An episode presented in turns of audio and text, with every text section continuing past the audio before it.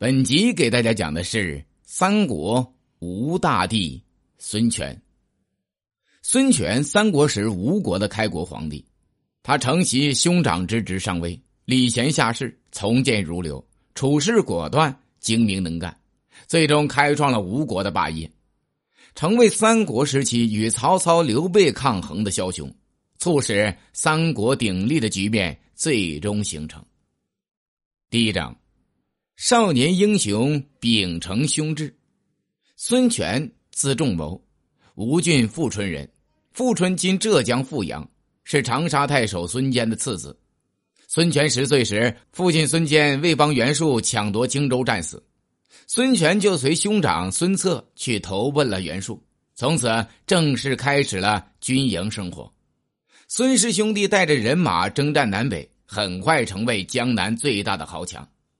孙权虽然年幼从军，但他聪慧有谋，而且性情豪爽，襟怀坦荡，好养侠士，很快就有了一定的声望，甚至赶上了他的父兄孙策出兵江东时，年仅十四岁的孙权为他出谋划策，立下了卓越的战功。孙策很赏识弟弟的才干，就委任他为阳县县长。阳县今江苏宜兴一带。这一年，孙权才十五岁。公元二零零年，曹操与袁绍打仗，孙策想出兵偷袭许昌，结果还未出兵就被吴郡太守许贡手下的人刺伤而死，年仅二十六岁。临终前，孙策把官印授予了孙权，希望他带领江东将士与天下英雄一争高下，并嘱咐部下支持孙权。这样，年仅十九岁的孙权就挑起了统辖江东的重任。孙策心丧江东形势不稳，孙权年少势力孤单，内忧外患，困难重重。幸亏孙策为他留下了两个得力助手张昭和周瑜。当时许多江东豪杰见没了孙策，对年轻的孙权并不放在眼里了。他们有的徘徊观望，有的想另投新主。关键时刻，周瑜从巴丘率兵前来，稳住了军心。接着，周瑜又和张昭一起说服了群臣团结起来，共同拥护孙权。江东的人心这才逐渐安定下来。孙权在二人的帮助下，终于度过了最艰难的时期。形势一稳定，孙权就开始集中精力发展江东。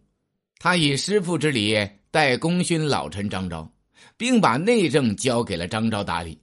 张昭注重对百姓施行仁教，他减轻赋税和徭役，鼓励发展生产，促进贸易往来。在他的治理下，江东经济很快就繁荣起来。孙权又把军事交给了周瑜全权负责。周瑜招募兵士，扩大队伍，更新武器装备，又重点训练水军，使孙权的军事力量也很快增强了。孙权对两位大员委以重任，他自己也没闲着，就专门抓招揽人才之事。他招纳名流，礼贤下士，许多文武人才都投奔江东。三国名士鲁肃、诸葛亮之兄诸葛瑾等投身到孙权的麾下。孙权有了这些人力物力储备，就开始征伐不服自己统治的人。